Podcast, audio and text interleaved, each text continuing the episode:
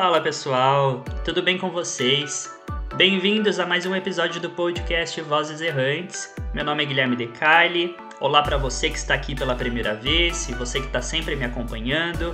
Muita gratidão e ouça os episódios anteriores, não deixe de acompanhar todo o conteúdo que eu estou disponibilizando aqui para vocês. E bem, Hoje eu gostaria de tratar de um tema, eu tô um pouquinho atrasado em relação a ele, mas no fundo esse tipo de coisa acaba sempre vindo à tona, então se for ver nunca é tarde de fato para falar sobre isso. É um assunto muito sério que a gente às vezes dá risada, né, porque não tem noção das coisas que estão por trás, mas que acaba tendo consequências bem graves em alguns momentos.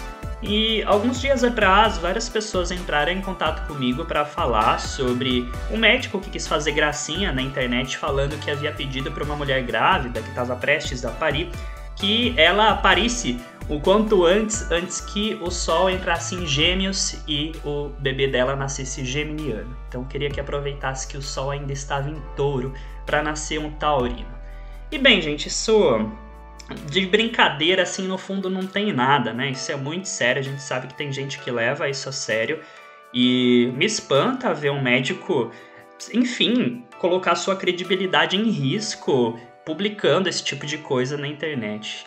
Impressionante como os nossos filtros estão cada vez menos criteriosos, a gente se expõe muito e a gente não pensa exatamente naquilo que a gente está colocando no mundo e como que isso pode ser recebido pelas pessoas. Enfim, essa é uma reflexão, acho que vale para todos nós, independentemente deste ou de qualquer outro assunto.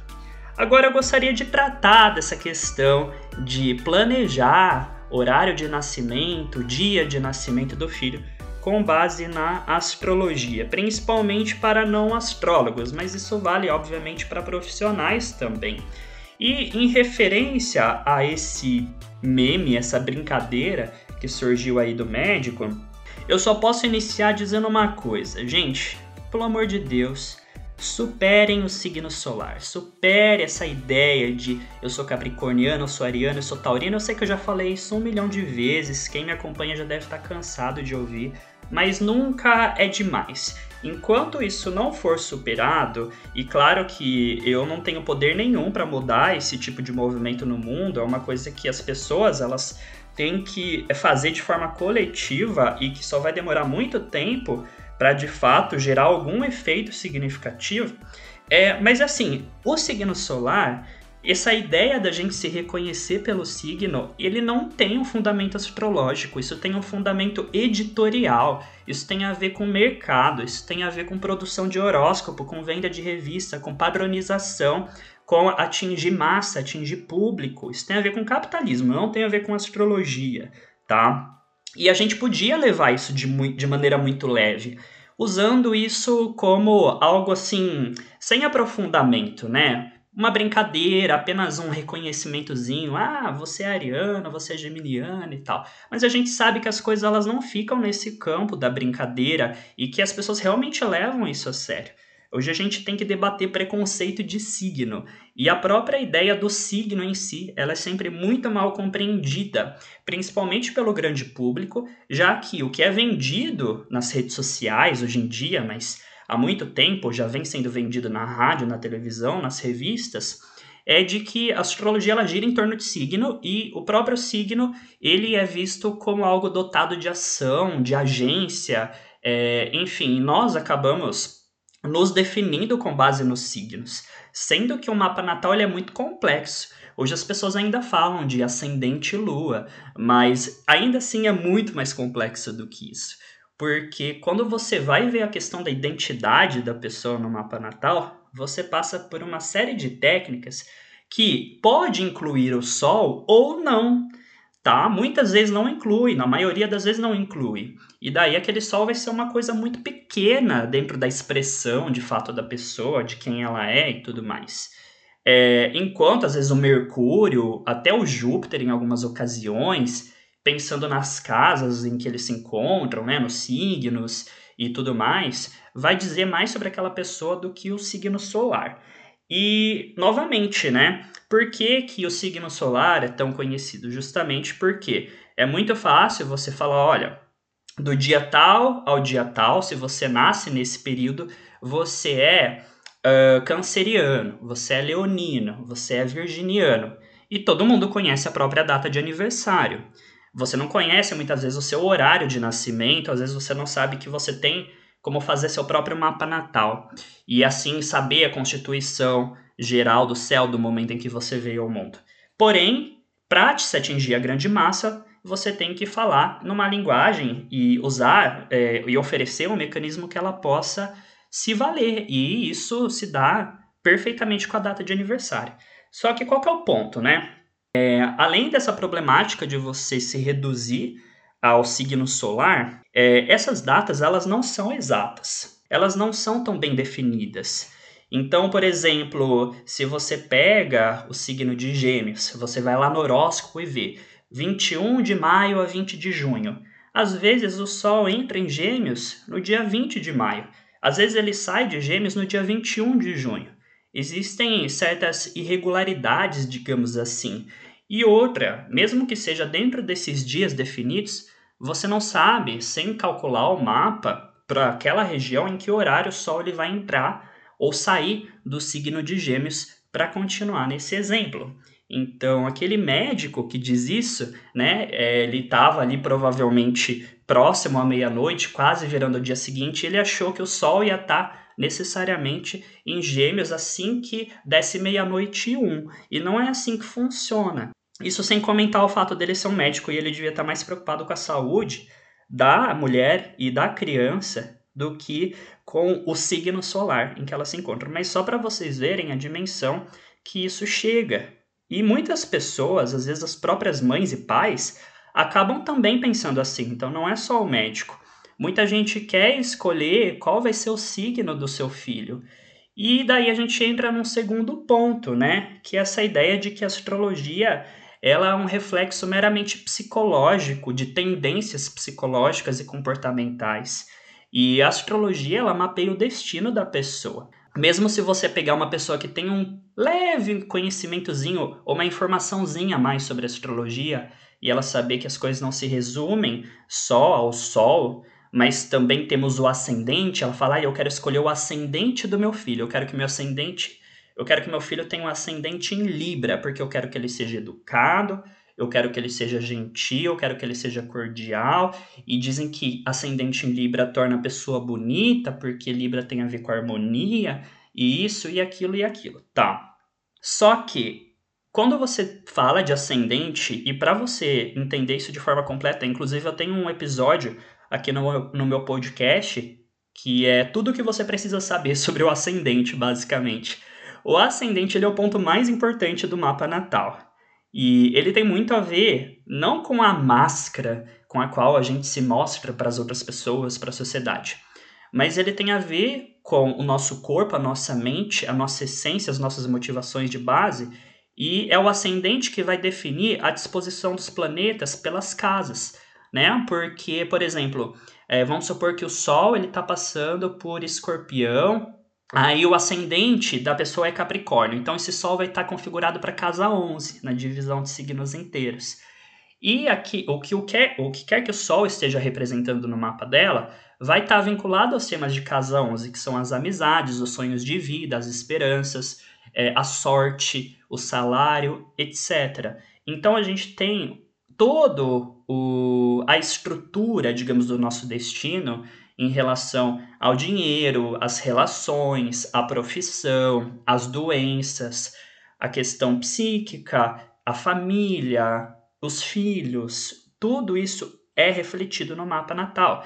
Como eu sempre digo, não se trata de influências, não se trata de uma relação de causa e efeito, se trata de uma relação de correspondência, de espelhamento que advém de uma filosofia hermetista, que é uma filosofia antiga, e uma perspectiva totalmente diferente dessa que a gente tem hoje em dia, é, que é bastante influenciada pelo método cartesiano, pela ciência, e que, claro, né, eu sempre digo, quando eu faço essa distinção, eu não estou falando que uma é melhor que a outra, estou dizendo que elas são diferentes e que elas têm propostas diferentes e elas servem a coisas diferentes. E cada uma no seu quadrado, né? Não dá para misturar as coisas. Você pode fazer pontes de reflexão entre uma e outra, mas cada uma tem o seu propósito. Beleza. Daí, quando você está pensando então em definir o ascendente do seu filho, você está esquecendo ou simplesmente não sabendo e desconsiderando que você está definindo os tipos de doença que ele vai ter, os tipos de relações que ele vai ter. Mas aí a gente entraria num outro campo. Será que o ser humano ele tem esse poder de fato de definir quando uma criança vai nascer ou não? Será que mesmo quando ele conscientemente estipula um horário, uma data e as coisas acontecem tudo de maneira certa, foi por conta desse ser humano? Ou foi porque os deuses, ou Deus, ou os anjos, sei lá em quem você acredita, fizeram com que as coisas acontecessem assim e desse a impressão de que foi uma escolha da pessoa? Eu não tenho uma resposta para isso. Eu só acho que a gente tem que tomar cuidado para não querer brincar de Deus.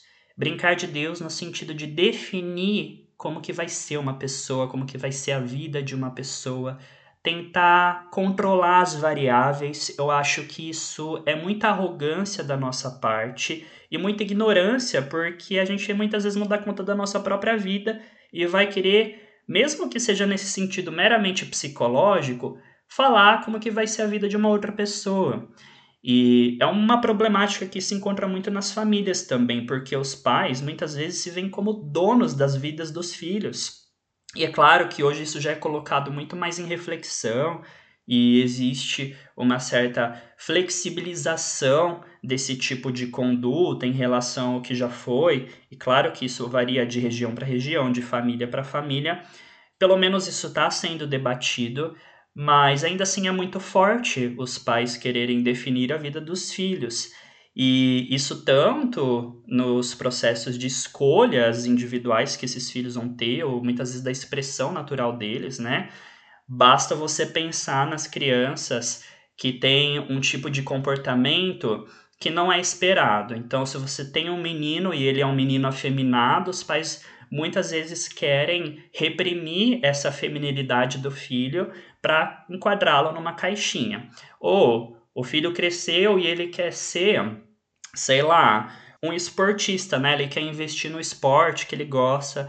Aí os pais vão lá, não, você vai ser médico, você vai ser advogado e tudo mais. É claro que tem todo o papel de orientação por trás, mas uma coisa é orientar, outra coisa é querer definir, é cortar as asas, né? E a gente tem muitas vezes isso sendo expresso através da, entre aspas, astrologia, porque no fundo isso não é astrologia, isso é astrologia, né?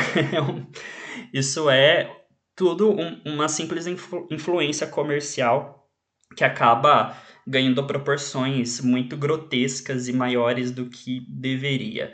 E por isso eu volto, né? Para começar pelo signo solar, isso não é bom para ninguém, não ajuda nada, não acrescenta em nada.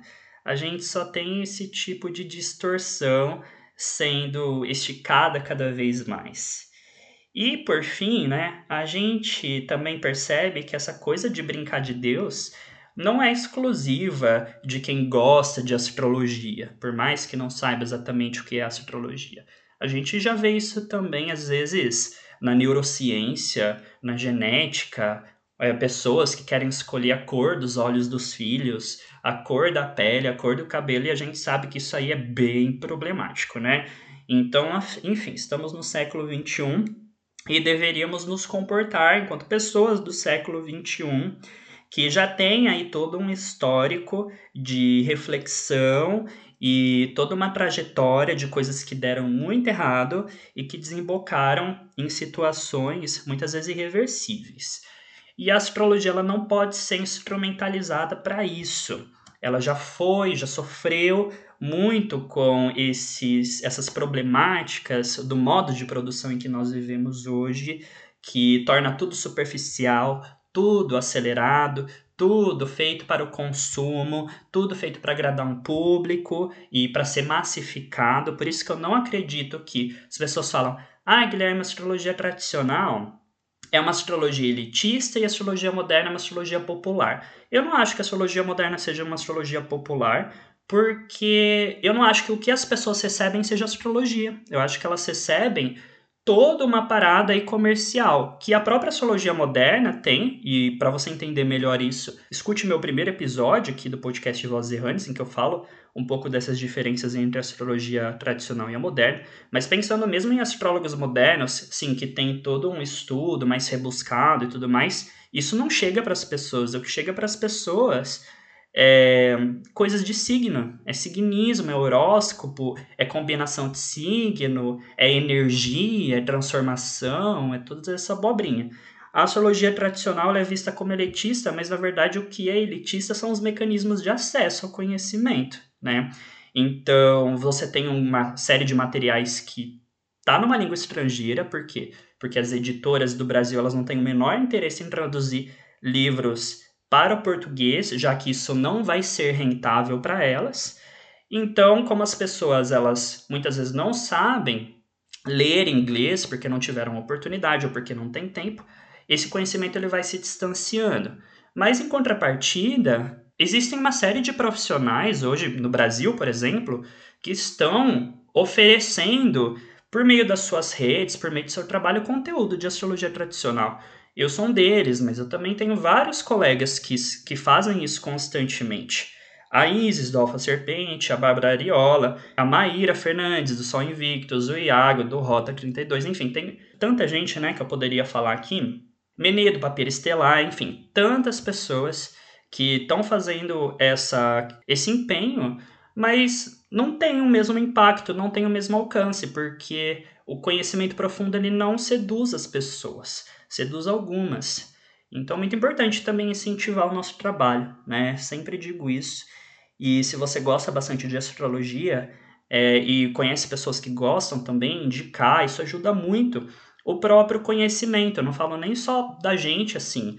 Claro que a gente também tem nossas metas pessoais. Mas eu digo, eu tenho muita paixão pela astrologia. Eu tenho vontade de que cada vez mais as pessoas conheçam e acessem a astrologia tradicional. Não precisa que todo mundo tenha um super domínio de astrologia, só quem for profissional, claro, mas que pelo menos tenham contato com esse debate, com essas ideias, com essas reflexões, para que não caiam mais nesses engodos e nessas armadilhas que o mercado constantemente joga em cima da gente, tá? Então é isso, pessoal. Espero que vocês tenham gostado desse episódio.